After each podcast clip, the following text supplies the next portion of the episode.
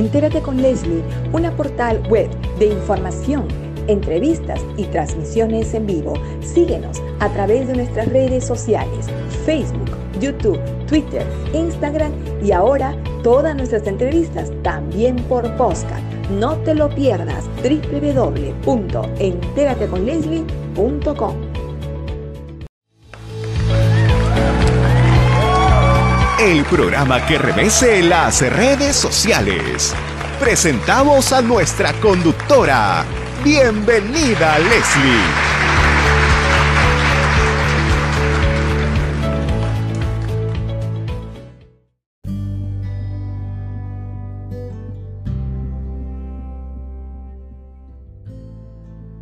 buenos días, amigos televidentes. Les saluda Leslie Yata Ramírez en la dirección y conducción de la portal web Entérate con Leslie. Los invitamos a revisar nuestras redes sociales. Estamos en el Facebook, YouTube y Twitter. Búscanos como Entérate con Leslie y a través de nuestra portal web de información, entrevistas y transmisiones en vivos www.enterateconleslie.com. Esta mañana vamos a tener como invitado a través de un podcast al doctor José Torres Iriarte, eh, con quien vamos a conversar temas relacionados a la política internacional. Eh, José Torres Iriarte es abogado, político y experto en relaciones internacionales. Y vamos a conversar con él acerca de las principales conclusiones a las que se ha arribado en la última Asamblea General de las Naciones Unidas eh, en el marco del 75 periodo de sesiones de dicha organización que se llevó a cabo en el mes de septiembre. Para colocar como punto de agenda en nuestra temática del día de hoy, por ejemplo, vamos a hacer referencia a lo que eh, señaló el presidente saliente de la Asamblea General de las Naciones Unidas, eh, Volkan Bozkir de Turquía, quien eh, dijo varias cosas muy importantes y bastante autocríticas de la propia organización y también eh, siendo un llamado a los estados, a los líderes mundiales que conforman esta gran comunidad internacional llamada Naciones Unidas. Por ejemplo, eh, consideró eh, lo siguiente, ¿no? El presidente de Turquía Volkan Bozkir, eh, de, nacionalidad de Turquía, dijo que esperan que la Asamblea General, como el organismo más democrático, sea voz y delibere en su nombre, ¿no? Por encima de todo debe estar nuestra prioridad, ¿no? O sea, nos remitimos a los principios, a los propósitos de la Carta de las Naciones Unidas, que es justamente cautelar la paz, la seguridad internacional, la solución de las controversias por métodos pacíficos, el respeto a la libre autodeterminación y a los derechos humanos, etc. Destacó además la importancia de poder fortalecer, y esto es muy importante lo que ha señalado el presidente saliente de la Asamblea General de las Naciones Unidas, que es importante, dice, fortalecer la cooperación entre la Asamblea y el Consejo de Seguridad. Si trabajan juntos pueden alcanzar grandes distancias. Si tiran en direcciones opuestas, se corre el riesgo de destrozar la organización. Esto es un punto muy clave, ¿no? El presidente saliente está diciendo de que la cooperación internacional, la cooperación no solamente tiene que ser entre eh, los estados, sino entre los propios órganos de las Naciones Unidas.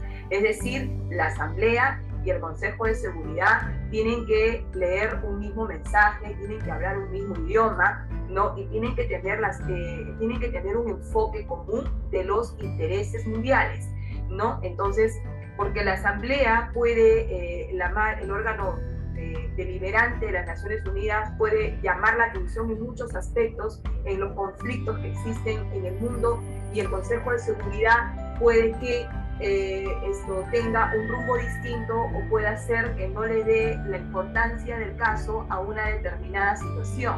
Entonces, eso es lo que creo que está tratando de exhortar el presidente de la, de, la Asamblea General de las Naciones Unidas. Eh, por su parte, el secretario general de las Naciones Unidas, Antonio Guterres, dijo que a lo largo de este difícil e histórico momento, el liderazgo del señor Boskir ayudó, dice, a la Asamblea a manifestar en torno a la necesidad de una recuperación sostenible. ¿no? Eh, arraigada en la Agenda 2030. El presidente de la Asamblea, Osquir, eh, aseguró que el sistema de Naciones Unidas contará con el apoyo de la Asamblea para fortalecer los sistemas de salud, entregar pruebas, tratamientos y equipos de COVID-19. Va a contribuir con la campaña de vacunación más ambiciosa de la historia, ¿no? señaló eh, en su momento. Entonces, eh, en resumen, consideró que la Asamblea ha demostrado el valor del multilateralismo y un sistema internacional basada en reglas, reglas que muchas veces los estados no respetan, ¿no? Entonces, hay también eh, ha demostrado que la mejor forma de lograr eh, la solución, dice, de problemáticas mundiales es a través de un trabajo colectivo.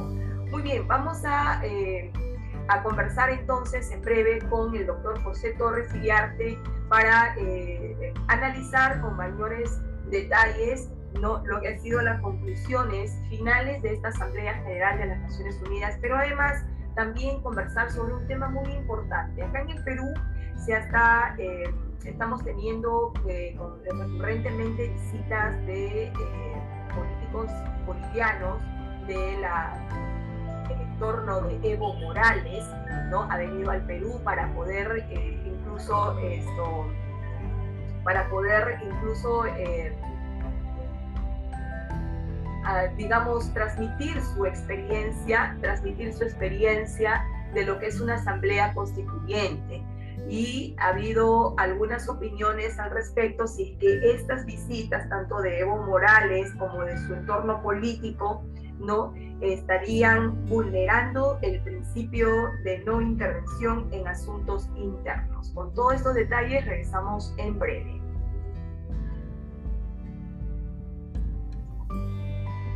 Bien amigos, estamos en enlace en vivo con el doctor José Antonio Torres Iriarte, con quien vamos a conversar brevemente sobre eh, algunas reflexiones de temas internacionales, sobre todo conclusiones importantes a las que arribó la Asamblea General de las Naciones Unidas el pasado septiembre. Y también el, tema relacionado a la no injerencia en asuntos internos, dado que últimamente eh, estamos observando la visita pues, de eh, políticos de Bolivia como Evo Morales y compañía, ¿no? Eh, sobre todo explicando la experiencia de una asamblea constituyente. Vamos a comenzar con lo primero, doctor José, José Antonio Torres. La Asamblea General, como ya hice una introducción antes de su eh, entrevista, el presidente saliente de la Asamblea General, Volkan Bozkir, de Turquía, eh, tuvo realmente reflexiones muy autocríticas y bastante duras. Una de ellas es, por ejemplo, que ha eh, señalado o ha llamado la atención de que la Asamblea General y el Consejo de Seguridad ambos órganos de Naciones Unidas tienen que trabajar bajo el principio de la cooperación. Si ambos órganos tienen eh, direcciones distintas, dice, se corre el riesgo de destrozar la organización. ¿Qué opinión le merece ello, doctor José Antonio?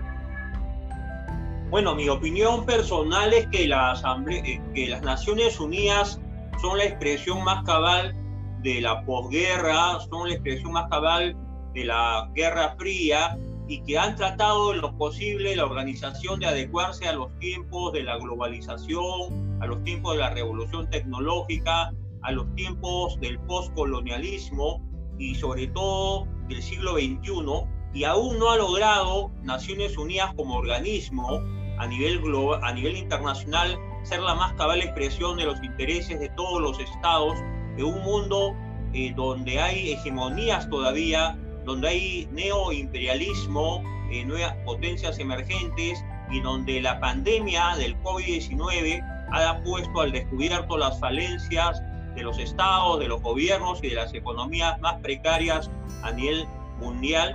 Y creo que la reflexión del presidente saliente llama, debe llamar a, reflexión y comentario porque no se trata solo de la expresión de, una, eh, de un líder que pretende responsabilizar a un organismo internacional, sino que aspira a que este organismo internacional se renueve y reenfoque sus prioridades hacia las grandes necesidades que afectan a la humanidad actualmente. Por ejemplo, también eh, en esta misma conclusión, eh, Volkan Boskir dice ¿no? que la, la Asamblea es el, el organismo mundial más representativo y la mejor plataforma para movilizar la voluntad política y incubar las soluciones colectivas a una crisis mundial, pero expresa su decepción por el hecho de que no se viene utilizando de manera eficaz y eficiente no a la Asamblea General o, en consecuencia al organismo internacional. Dice, nuestras palabras continúan superando nuestras acciones, es decir, hay más palabras que acciones. Bueno, definitivamente coincido con esa reflexión. Eh, la pandemia eh, se manifestó a inicios del 2020. Naciones Unidas eh, no acompañó con la celeridad, con el liderazgo y con la prontitud a los países que se vieron más afectados. Y creo que esta crisis sanitaria mundial ha demostrado cómo incluso la Unión Europea es, eh, es una organización que ha tenido la salida del Reino Unido a raíz del Brexit eh, recientemente, pero que ha demostrado no ser eficiente para afrontar una crisis sanitaria, porque más allá del éxito de Alemania para contener la pandemia, otros países como Italia y España en las primeras semanas fueron muy afectados, frontalmente afectada su población, sobre todo de la tercera edad, y no tenía una respuesta clara y definida.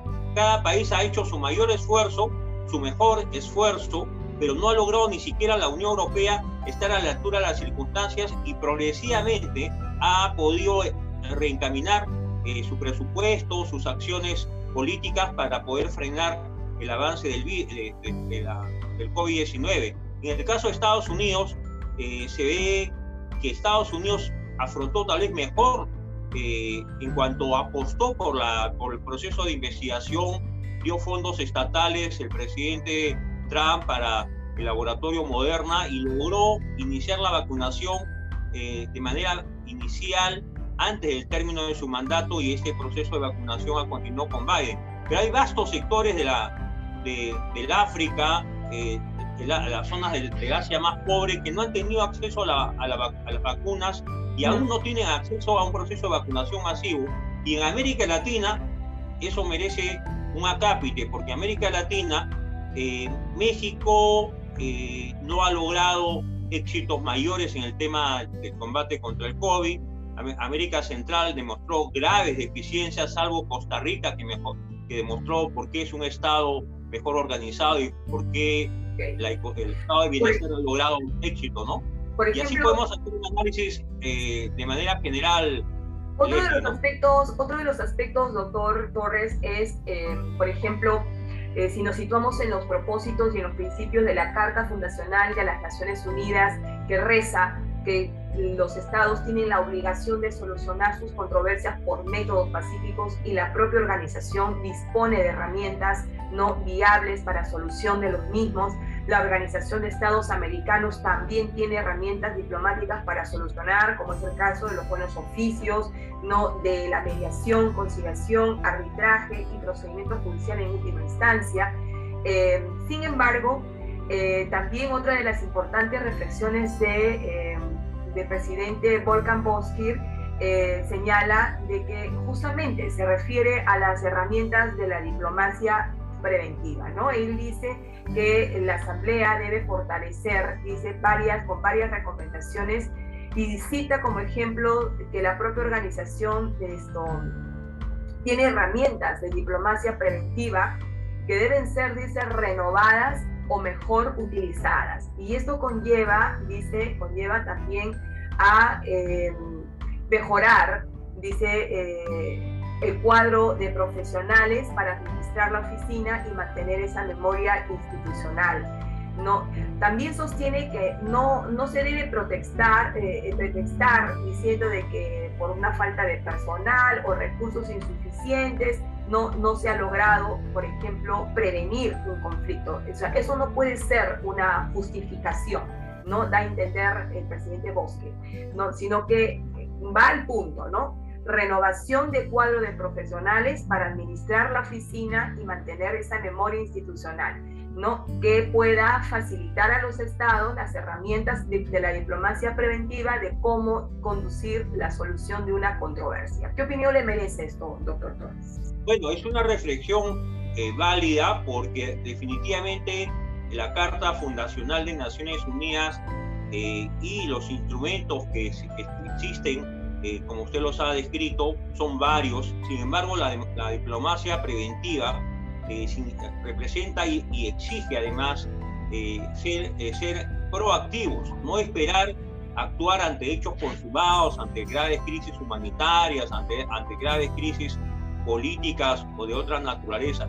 Creo que el personal de Naciones Unidas se ha eh, burocratizado, se ha convertido en una eh, burocracia internacional de alguna forma dorada, ¿no? con ingresos eh, por encima del promedio a nivel internacional si lo comparamos con otras organizaciones no gubernamentales o organizaciones de carácter internacional. Y creo que hace bien en hablarse de una renovación de los cuadros profesionales, porque el liderazgo no solamente exige eh, eh, exige la, necesidad de acompañamiento de cuadros tecnocráticos, profesionales y proactivos que tengan eh, un vínculo no solo profesional, sino emocional con las necesidades de las diferentes regiones a nivel internacional.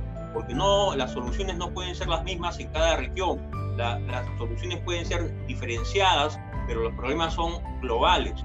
Y lo que no podemos aceptar es que una organización como Naciones Unidas que debe liderar los cambios y las transformaciones a favor de este mundo en el siglo XXI esté rezagada en su accionar. Por ejemplo, doctor Torres, acá hay una reflexión también muy importante y que creo que eh, usted lo conoce muy bien. Dice, el mundo está cada vez más globalizado, interconectado e interdependiente, eh, afirma Volkan Bosque.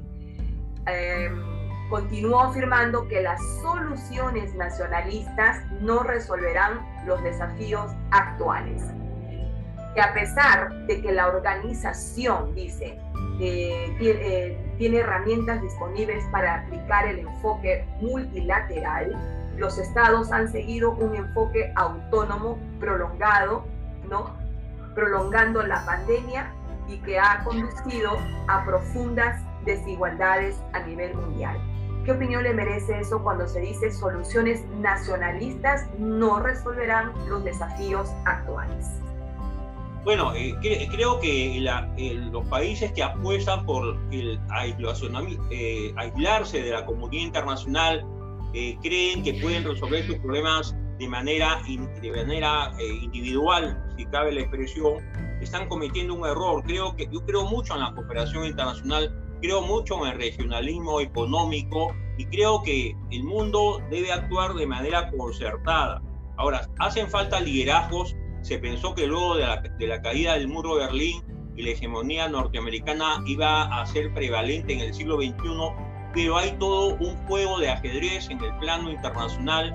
Hay una potencia emergente eh, como es la República China en el plano económico, en el plano geopolítico de las inversiones, Estamos con una Rusia que quiere reverdecer como eh, volver a ser una gran potencia mundial y tiene intereses en la zona, en zona de influencia.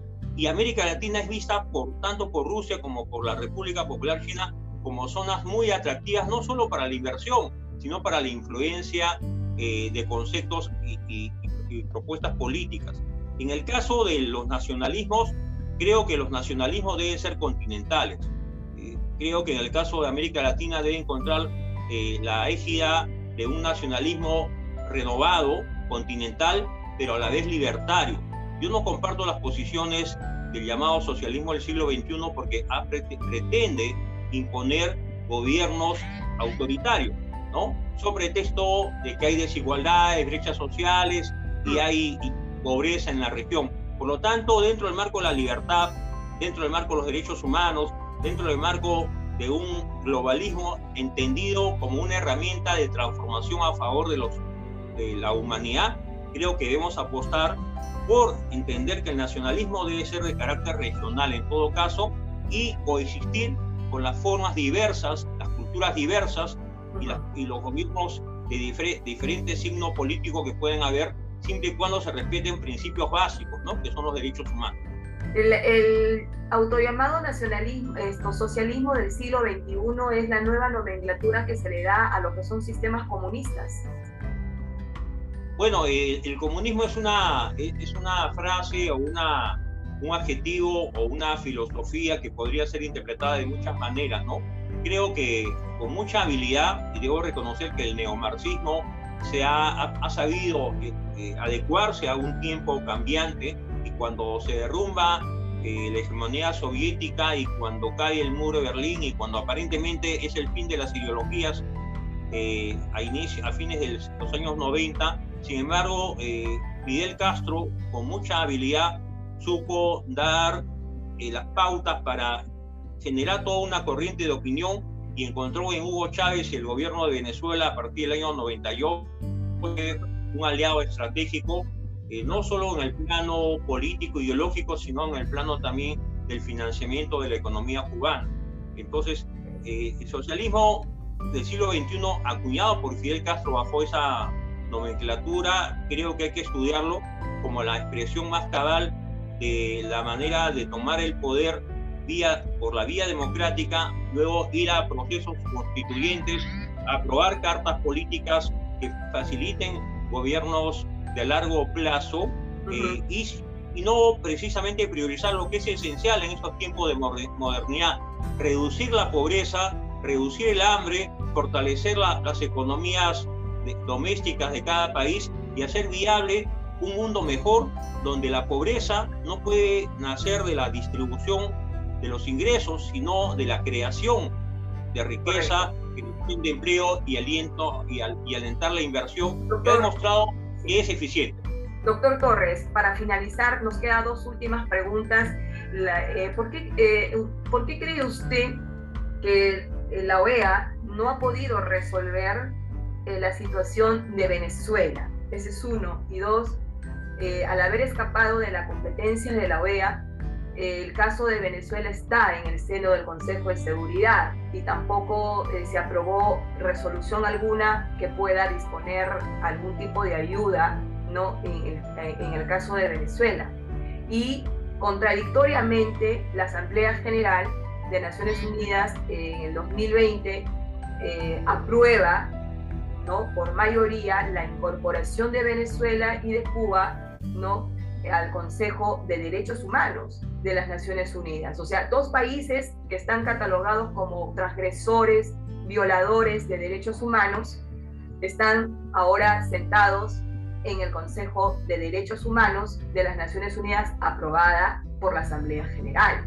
¿no? Por eso que es importante la autocrítica que ahora han hecho los mismos líderes mundiales, porque este tipo de decisiones fue realmente un error ¿no? de política internacional haber elegido tanto a Cuba como a Venezuela para sentarlos en el Consejo de Derechos Humanos, donde ellos, teniendo violaciones a derechos humanos, van a evaluar a otros estados en sus políticas de derechos humanos. Mire la contradicción y el error político que cometió la Asamblea General al eh, aprobar la incorporación de estos dos estados ante el Consejo de Derechos Humanos. ¿Por qué cree usted que eh, no se, no, la OEA no ha eh, resuelto, a pesar de tener las herramientas diplomáticas para hacerlo, la situación de Venezuela?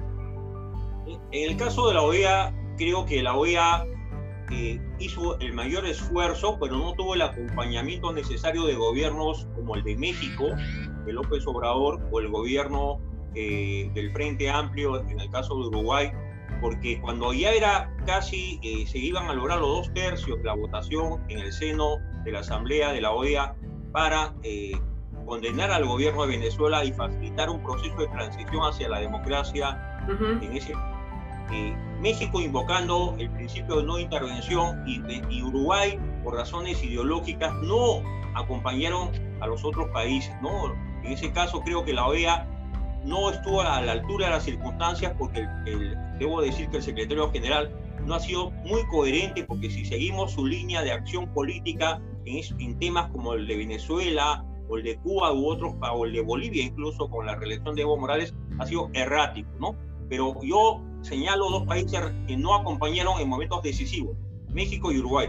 Con respecto a la no que Venezuela y Cuba no están calificados para ser miembros de organismos de derechos humanos, estoy totalmente de acuerdo, es deplorable.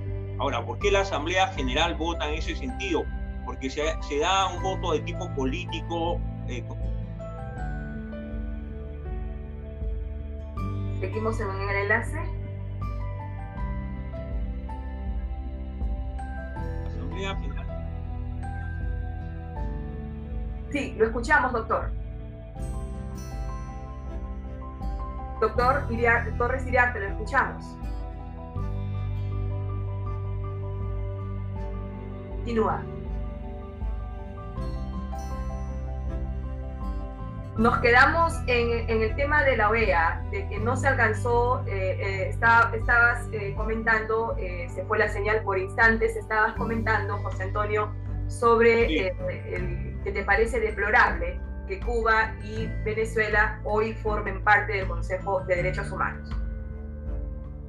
Sí, definitivamente creo que ni Venezuela ni Cuba están a la altura eh, de ser calificados como países que respetan los derechos humanos. La violación sistemática de los derechos humanos, eh, tanto en Cuba como en Venezuela, no data del último año ni del último quinquenio. En el caso de la Revolución cubana, estuvo siempre lejos de la línea de respeto no solamente a los derechos humanos en el plano político, sino a los derechos humanos en el plano eh, social y, económico y cultural, porque hay eh, represión en Cuba a voces discrepantes, no solamente por ideas políticas, sino por expresiones culturales.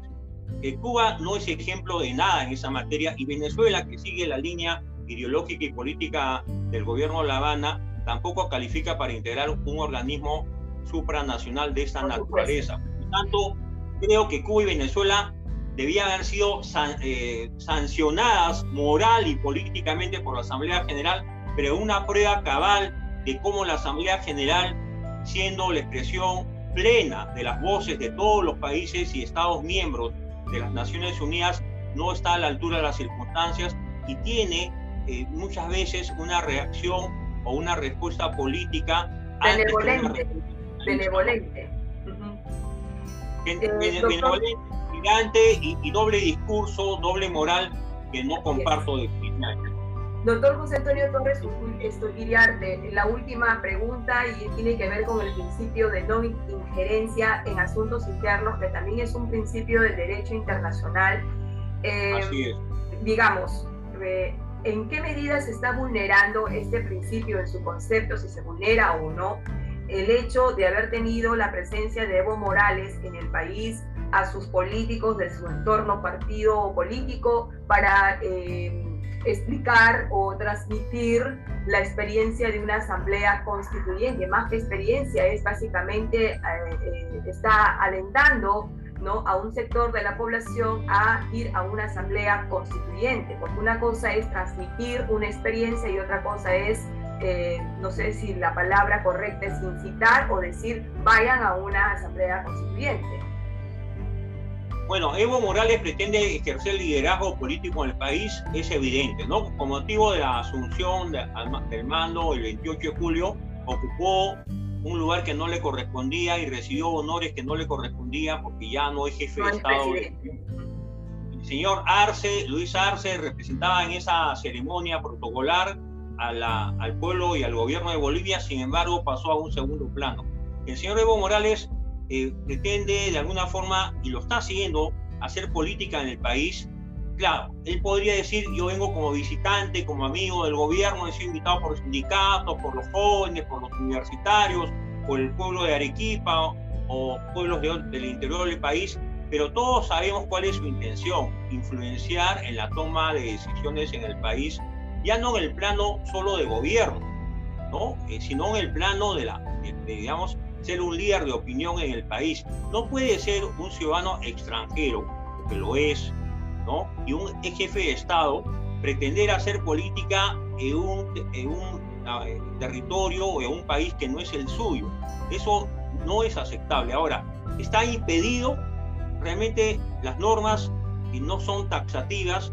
Eh, hubo una moción eh, de extrañeza eh, que, se aprobó, que no tuvo los votos necesarios en el Congreso para declarar a Evo Morales persona no grata en el Perú, creo que alcanzó 45 votos, pero yo creo que si su conducta sigue en esa línea, y estoy seguro que va a continuar visitando el país reiteradas veces, el Congreso debe efectivamente declararlo persona no grata porque una cosa es la amistad, una cosa son los lazos políticos, las aproximaciones ideológicas y otra cosa es venir a hacer proselitismo político en un país que no es el suyo.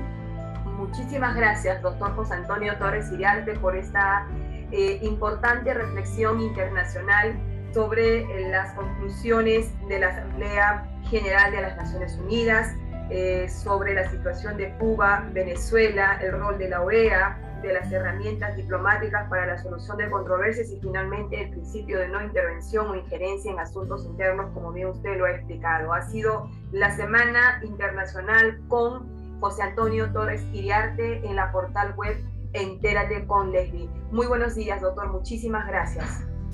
Muchas gracias. Buenos días.